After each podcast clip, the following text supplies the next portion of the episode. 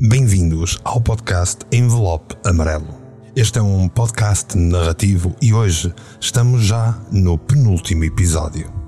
Prepara-te para viver as aventuras de André e Nádia. A esta altura, já deves ter ouvido os últimos seis episódios.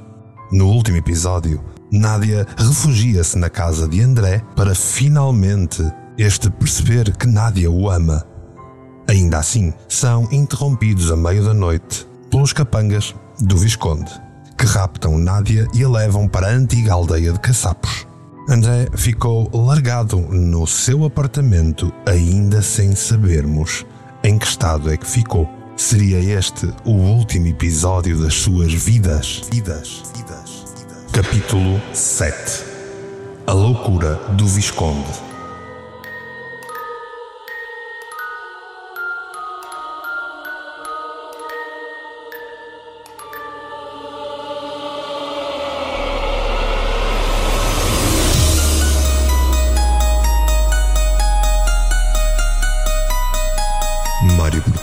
Apresenta a versão podcast narrativa de Envelope Amarelo. Amarelo.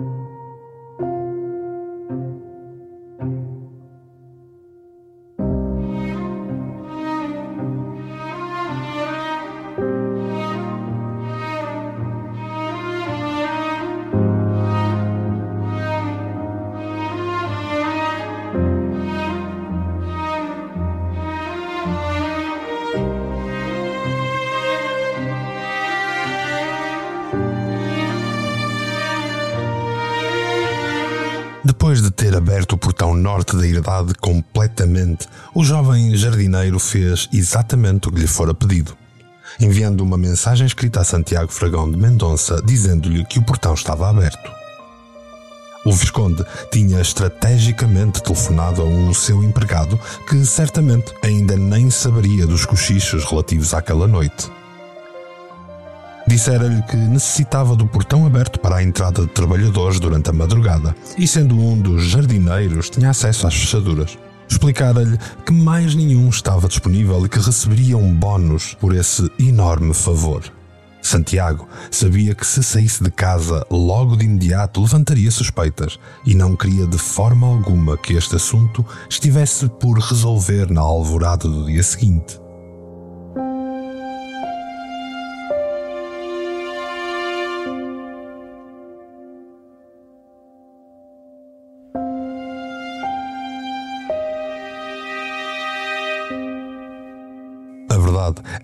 Daniel, o jardineiro, já não estranhava as esquisitices do Visconde, a julgar pelo que ouvira desde que começara a trabalhar na herdade, e afinal de contas, entrava ao serviço dentro de poucas horas. Portanto, abrir a porta ser-lhe simples e dava sempre para um bónus. Munido da confirmação do jardineiro Daniel, o Visconde enviou também ele uma mensagem e imediatamente voltou para conferir que tinha tudo o que precisava para abandonar a mansão.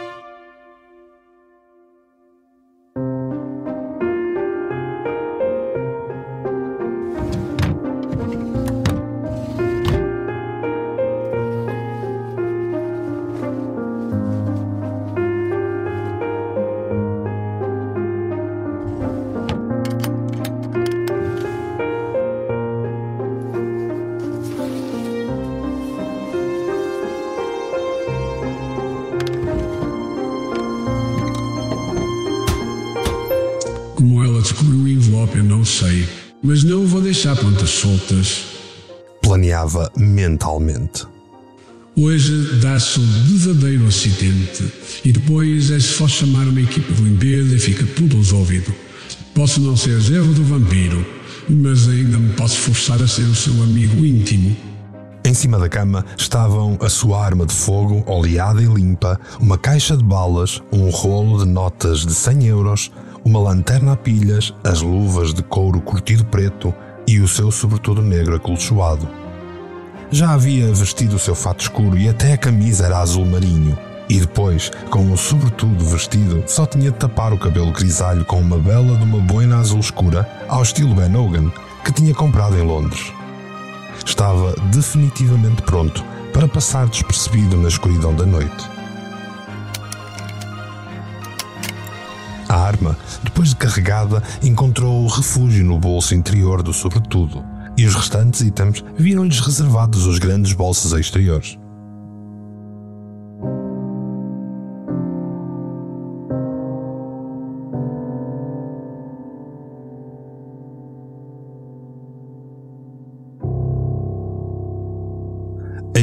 Dos Três Coelhos era um poço de surpresas, e à semelhança das grandes construções em Sintra, capital do mistério em Portugal, nada era exatamente o que parecia. A mansão, como ponto nevrálgico da herdade, tinha sido construída com imensos propósitos e segredos. Santiago escolhera aquele quarto para si logo após a morte do seu avô, porque sabia as suas imensas utilidades. Dirigiu-se à porta do quarto e encostou a orelha à madeira frondosa enquanto trancava por dentro. Um sorriso malévolo escapou da sua boca quase imediatamente. É excelente. Ainda estão ali fora de guarda. Não podia pedir melhor alibi.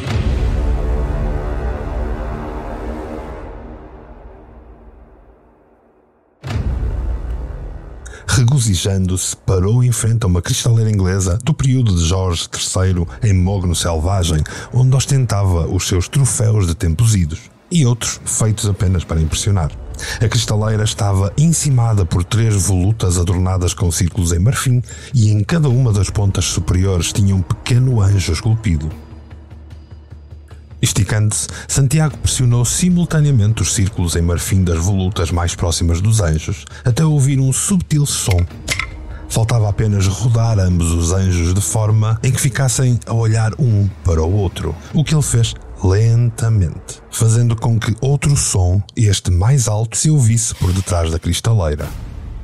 Com algum esforço, o Visconde começou a empurrar a cristaleira para trás, o que espantosamente a fez ser engolida pela parede, revelando um corredor muito estreito e sujo pela ação do tempo.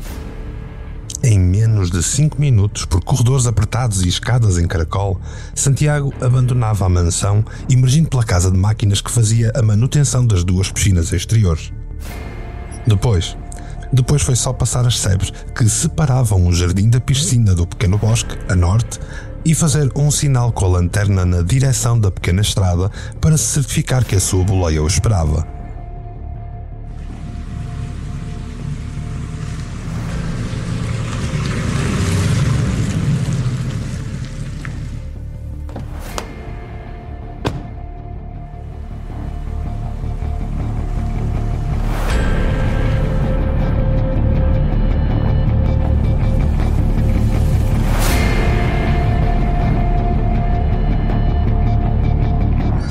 Viagem foi curta e quase sem palavras. Só mesmo quando o automóvel estava a entrar na praça final é que o Visconde dirigiu a palavra ao seu sinistro subalterno. Apanharam o imbecil do contabilista? Sim, senhor. Levou uma trepa das antigas. Assegurou com um exagero rato. Ficou lá estendido na sala. Deixaste-o morto? Perguntou friamente Santiago. É bem provável, senhor. O taco de beisebol é bastante liso. Mas para evitar assim confusões, nós abandonamos o local rapidamente. Mas ele levou o taco na carola. Olha, também pouco me importa. Se estiver vivo, vai ser divertido controlá-lo depois. O Visconde gargalhou e saiu da viatura.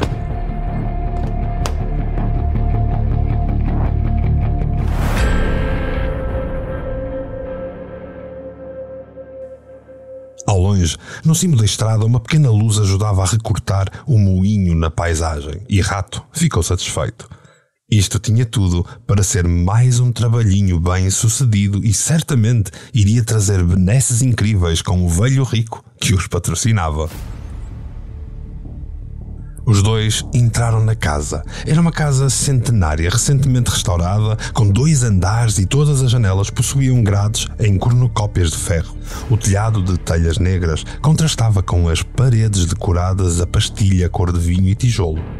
O interior possuía pouca mobília, marcando o facto de ser ainda um projeto inacabado, mas os detalhes eram já luxuosos e de alta qualidade. O Visconde subiu ao segundo andar e, com a cabeça, fez um sinal ao guarda da porta que tinha a cara marcada com um par de hematomas recentes.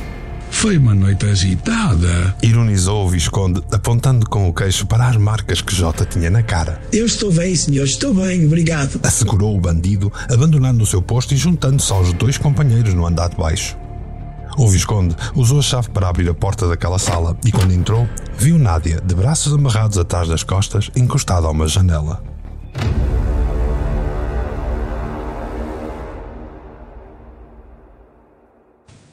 Boa noite, minha querida. Vejo que chegaste ilesa. Disse-o com voz carregada de maldade e escarnecimento. Ela não respondeu e só o observou a entrar e trancar a porta novamente. Ele estava diferente. Não era só aquela roupa escura, era a face, a expressão. O olhar dele estava parado, de pupilas dilatadas. E quando tirou a boina, o cabelo estava despenteado. E no conjunto dava-lhe um ar meio tresloucado e inquietamente perverso.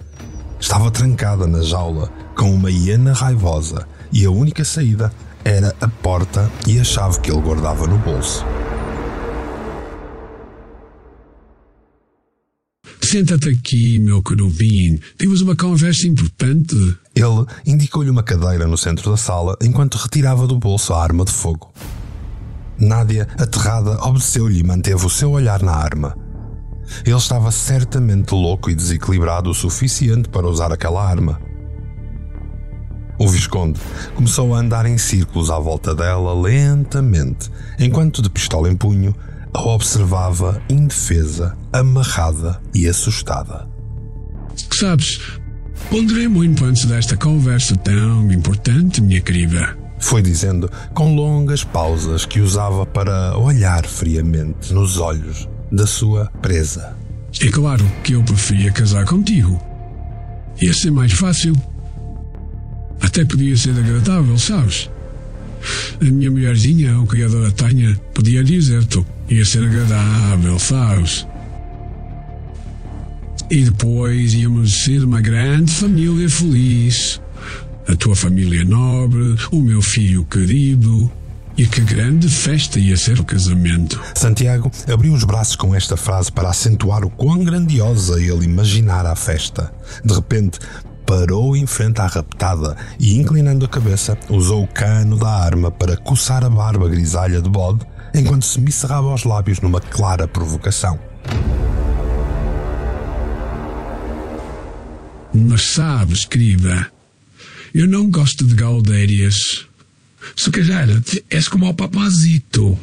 Só que tu sugas o sêmen sucubus. A expressão passou a ódio. Prostituta da Babilônia. Cabrão, filha da p. Nádia insultou-o. Quis levantar-se para lhe reagir, mas o deslocado do Visconde rapidamente ergueu o braço e disparou para o teto. O estampido seco do tiro ecoou na sala e provavelmente por toda a pequena e abandonada povoação. Nádia paralisou de medo.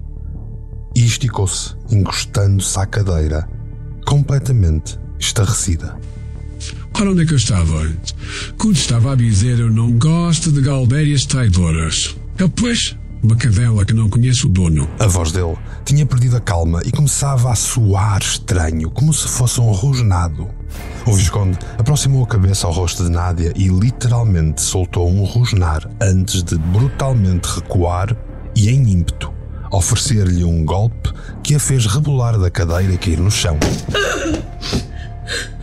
Quando ela encontrou força para levantar a cabeça, tinha a sobrancelha aberta e a sangrar. O golpe tinha sido forte, mas o impacto maior tinha sido do ferro da coronha da arma de fogo que, contra a pele e carne, rasgou o caminho.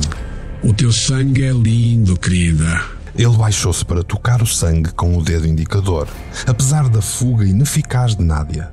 E percebe o teu paizinho agora, minha querida? Eu podia habituar-me a isto, Disse, enquanto lambia o sangue do dedo. Mas não vai ser por teu sangue, meu amor, que esse em breve já deixou esse corpinho lindo e pecador. A alemã percebeu que dificilmente sairia dali com vida. teria de estar atento a qualquer oportunidade de fuga e, por isso, redobrou a sua atenção em todos os movimentos do Visconde. Ele estava louco. Vá, levanta-te e vem comigo passear. Não te preocupes que saio que ainda. O vermelho fica-te bem. Santiago destrancou a porta e abriu-a dando passagem a Nádia, que, confusa, foi obedecendo sempre com o cano da arma apontado a si. Com a cabeça, ele ordenou que descesse as escadas, o que ela fez sem pensar. Meia em desequilíbrio e por estar ainda tonta da corunhada e de mãos atadas atrás das costas, Nádia cambaleou escadas abaixo.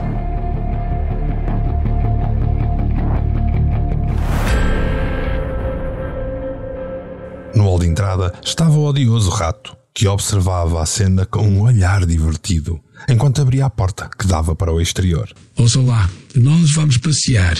Informou em jeito de chacota. Está tudo preparado? Sim, senhor.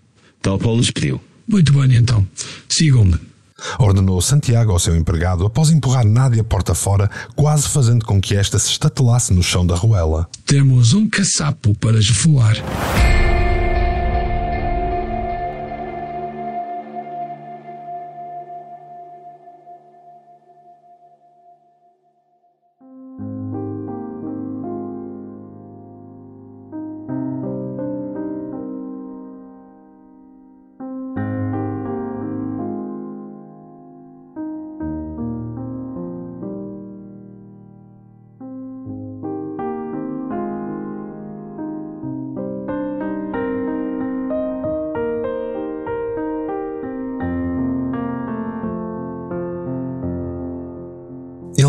Podia saber exatamente quanto tempo tinha passado.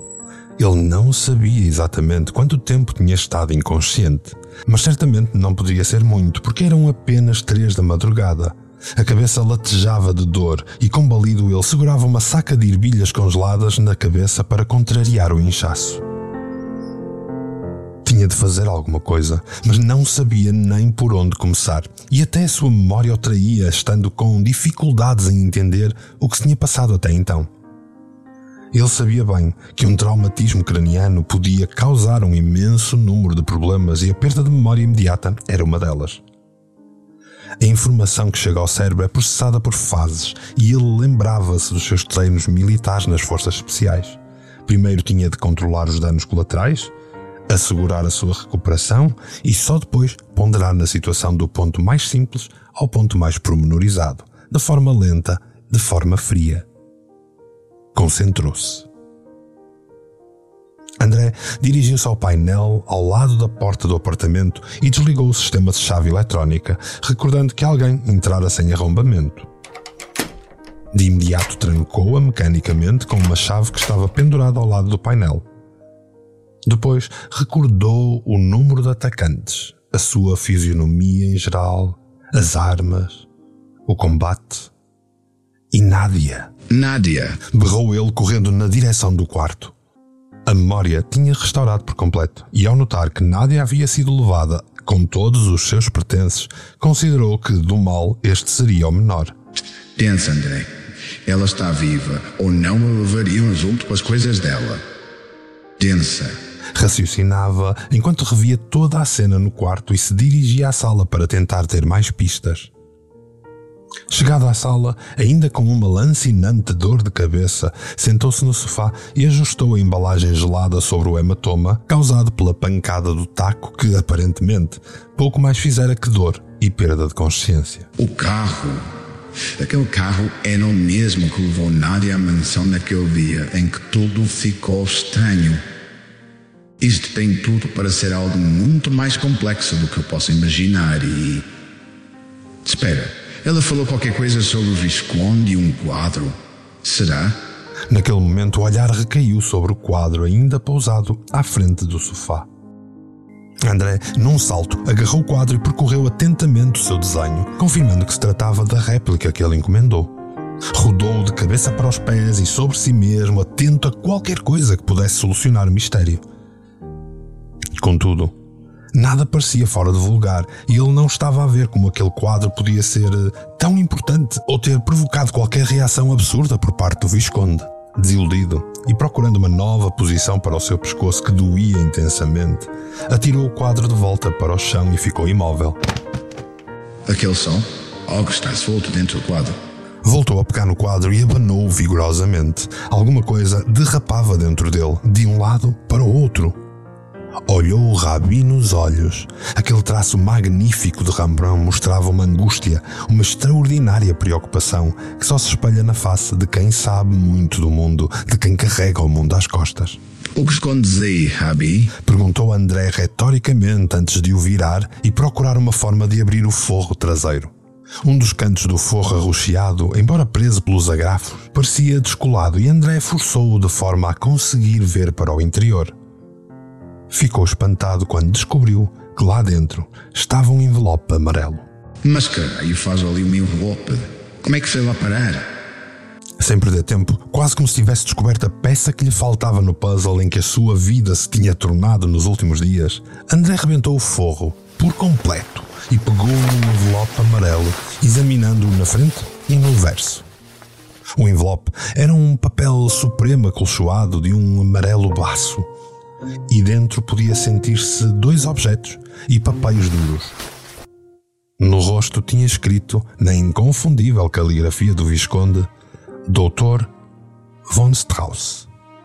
No verso, onde o envelope colava se estivesse selado, podia ver-se um símbolo de uma cruz impressa, semelhante à das caravelas dos descobrimentos, mas negra e com adornos. Doutor von Strauss, o pai da Nádia, ponderou intrigado, abrindo cuidadosamente o envelope. De lá de dentro, retirou uma série de fotografias, um cristal triangular amarelo e dois dispositivos de armazenamento de informação pequenos e leves. O que quer que aquelas drives tivessem, só saberia depois de ligar a um computador. Mas as fotos. A expressão de André mudou rapidamente de intrigado para enojado e depois para descrédito, abanando a cabeça para a negação. Mas a quanta carga d'água e este homem está a fazer isto? Como é que o Visconde conseguiu estas fotografias imundas? Ainda sem compreender bem o que vira, devolveu tudo ao interior do envelope, não conseguindo evitar levar a mão à boca de nojo, recordando o que vira nas fotos. Algo tão forte que o fizera esquecer até a sua dor de cabeça. Algo tão horripilante que não podia sequer crer no que acabara de ver. E Nádia, no meio de tudo isto, casaco Visconde, filha desta normal, pobre mulher, após que estava cativa deste conteúdo do envelope. O olhar de André abriu-se, concluindo que Nádia fora raptada por Santiago Fragão de Mendonça e ele tinha que a encontrar. E tinha de ser agora. Correu para o quarto, procurando avidamente pelo seu telemóvel e carregando o envelope amarelo consigo.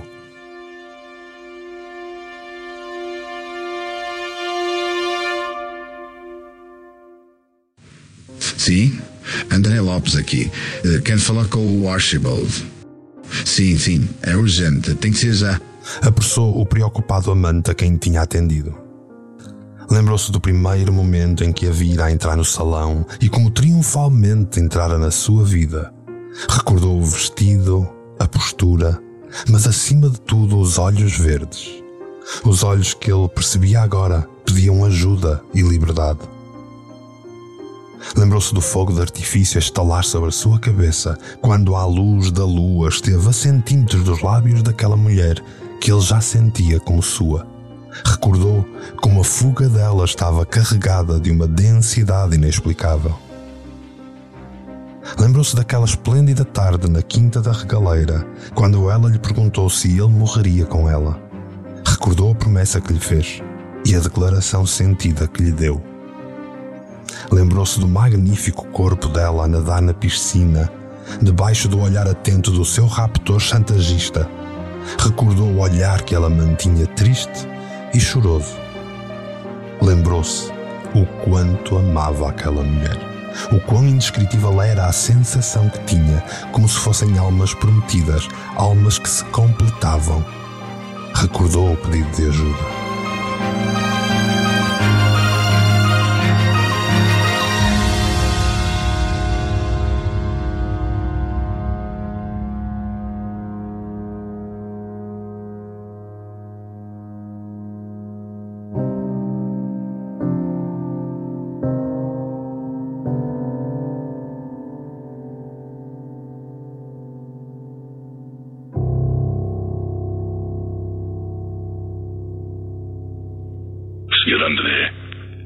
Sou Archibald, que se passa? Veio a voz do velho mordomo em tom preocupado. Vou ser direto, Archibald. É mesmo urgente que me responda. Prometo que explico depois. Pois muito bem, Sr. André.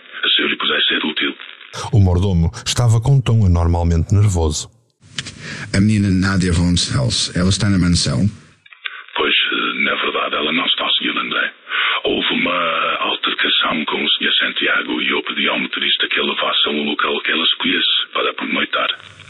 Archibald, ouve-me bem. Sei que tens uma lealdade inabalável com o senhor da tua casa, mas o local que ela escolheu foi a minha casa. E. André respirou fundo. De repente não sabia se estava a fazer a melhor decisão ao abrir o jogo com o mordomo. O que se passa é que três tipos invadiram a minha casa e, após muita confusão, levaram a menina Nádia. Demo pela segurança dela. Foi sabotada, Archibald.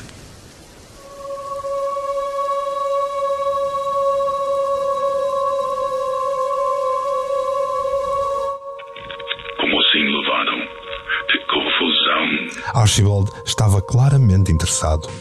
Rapto, Archibald, e forçado. Lutamos e as coisas não foram bonitas. É tentativa de assassínio. Mas o Sr. André está bem. E a menina von Strauss, o que é que se passa? Eu estou bem, eu estou bem. Uh, só com uma dor de uma pancada na cabeça, mas eu quero excluir a Nádia. E sei que quem está por detrás disto é o Visconde. Archibald, acredita em mim. Ele saiu de casa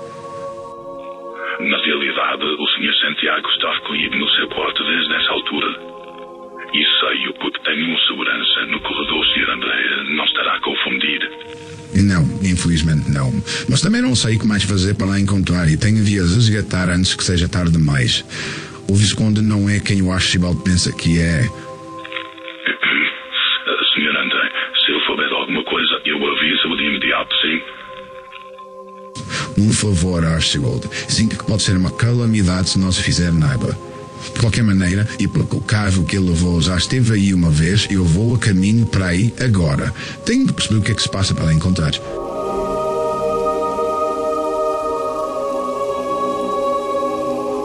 Extremamente preocupante o que Archibald ouvira.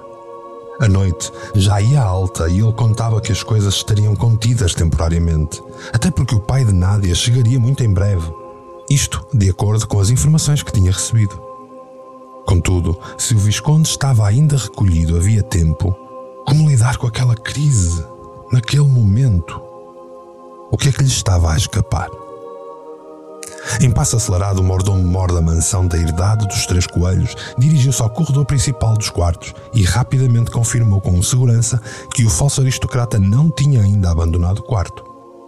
Todavia, algo lhe dizia que as coisas de facto estavam calmas demais, comparando com o que acontecera na casa do contabilista. Archibald relembrou as crises constantes nos anos finais da falecida mulher Santiago. Na altura, Constança gritava que ouvia gente nas paredes e que o marido aparecia do nada dentro do quarto como se fosse um demónio. O mordomo sabia muito bem que os segredos daquela casa eram muitos. Aliás, conhecia alguns deles e usava-os.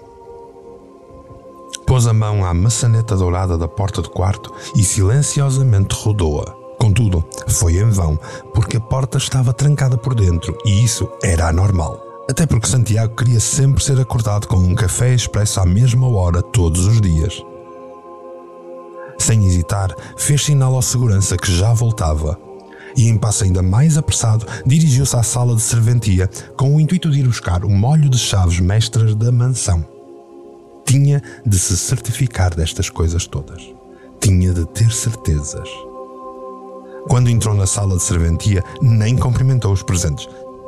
A empregada Olivia, ainda estremunhada com o final de noite conturbado, mantinha-se acordada e comentava entre respirações profundas o sucedido com o jovem jardineiro Daniel, que curiosamente chegara mais cedo umas duas horas.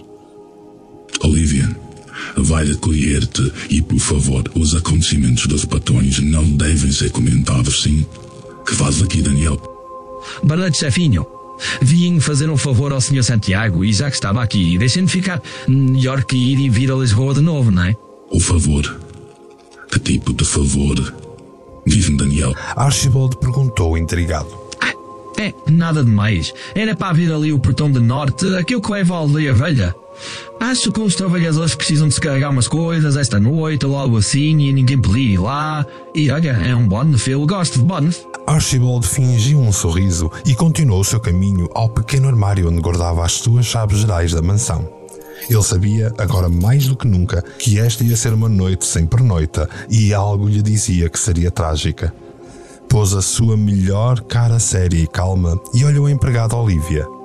Olivia, imagino que tens contigo o teu telemóvel, certo? Ela corou, esperando uma admoestação, ainda que tenha ficado confusa do porquê. Uh, sim, senhor, tenho, tenho. Muito bem. E imagino que tens o número do Sr. André. Sento. Archibald levantou-lhe as sobrancelhas para evitar sorrir. É importante, Olivia, tens? É, bem, eu. Sim. A empregada ficou escarlata de vergonha, mas todos sabiam que ela tinha um carinho especial pelo contabilista. Vá, é urgente. Faz a ligação e deixa-me falar com ele agora. Olivia ficou com aquele ar de criança que olha para um puzzle. Por um lado confusa e por outro excitada por telefonar para André. Parecia que estava até nervosa, a julgar pelo tremer das mãos, mas ainda assim ela fez o que o mordomo Mor lhe havia pedido. E apesar da hora, apesar de tudo, ela ligou. Boa noite, Sr. André. Sou a Olivia, a empregada da mansão que leva os biscoitinhos. É que. Dizia Olivia quando, num rompante, Archibald lhe tirou o telefone móvel da mão e falou com o interlocutor ele próprio. Sr. André, sou Archibald. Pediu que eu contactasse se tivesse alguma pista quanto àquele assunto. Archibald foi evasivo para não revelar o assunto aos empregados, que de certeza iriam conjecturar em demasia. Não tenho a certeza, mas desconfio, Fenor. Archibald fez uma pausa a pensar nas melhores palavras para o advertir. Era bom que primeiro tivéssemos a certeza e que mais ninguém soubesse, se é que me entende. Sim, desempuxa o homem, raios. Não vou chamar a polícia, vou mesmo eu verificar com os meus olhos. Sabe onde fica a antiga aldeia de Caçapos? Sim, sei, claro. Aquela a norte dentro da herdade. Exato, senhor. Creio que encontrará os trabalhadores que procura por lá. A expressão interessada de Daniel ficou mais relaxada naquele momento e o mordomo descansou por ter conseguido alertar sem levantar suspeitas em demasia. Logo que desligou a chamada telefónica, Archibald devolveu o telemóvel à sua dona e, com um molho de chaves na mão, abandonou rapidamente a sala. Archibald ponderara muito bem as suas ações. Alertar André seria uma forma de ganhar tempo e com um improvável aliado que poderia servir não só de interveniente numa catástrofe, mas também de bode expiatório se isso fosse necessário. A sua cabeça estava já a imaginar a cena toda, como se se tratasse de um tabuleiro de xadrez. E desta vez, ele tinha de jogar as peças inteligentemente, sacrificando os peões para fazer avançar os bispos.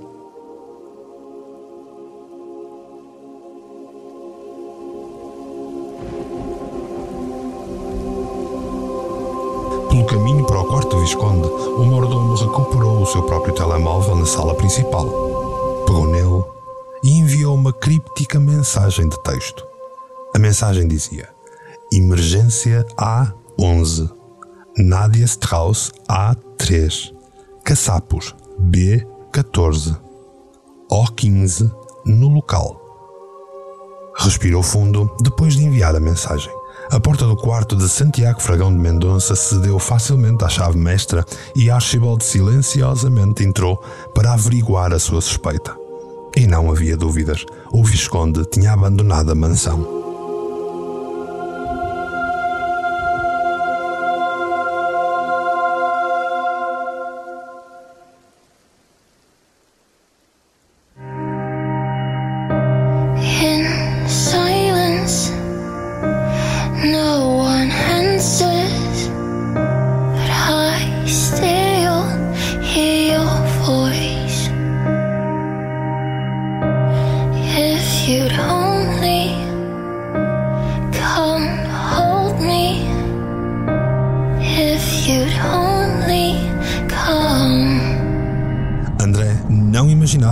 Archibald descobriria aquela pista, mas para quem não tinha nenhuma, esta era pelo menos a boia de salvação que ele precisava.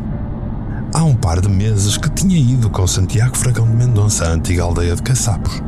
Fora visitar o seu projeto secreto de ali criar uma luxuosa aldeia rural para receber as altas individualidades políticas da nobreza europeia. O local estava apenas a começar o seu restauro, mas algumas casas em melhor estado tinham já iniciado o processo de transformação para criar o projeto modelo e o apresentar às autoridades que certamente iriam apoiar e incentivar. Lembrava-se das questões arquitetónicas relacionadas com o restauro do moinho e a sua própria luta para que contabilisticamente o Visconde se mantivesse dentro de um determinado valor máximo. Ele sabia o caminho, mas como passaria ele o portão? Vá, não importava, na realidade, nem que tivesse de ir a voar ou a correr, André sabia que iria à aldeia. O caminho não era longo e, como estava já próximo da idade, acabou por ter poupado tempo. E se lá estiverem aqueles ganapos? Ponderava o que iria fazer. Há muito que não tinha uma arma pessoal e ia ser um confronto desigual de 3 contra 1. E se lá estiver o Visconde? Já não sabia o que pensar de tudo aquilo. A complexidade que ele já tinha desvendado era claramente a ponta do iceberg. Conjeturar não o ia ajudar em nada naquele momento. Vá, pouco me interessa. Prometi à Nádia, eu sou dela. Somos um do outro. E vi uma coisa, tenho a certeza: ninguém nos vai separar.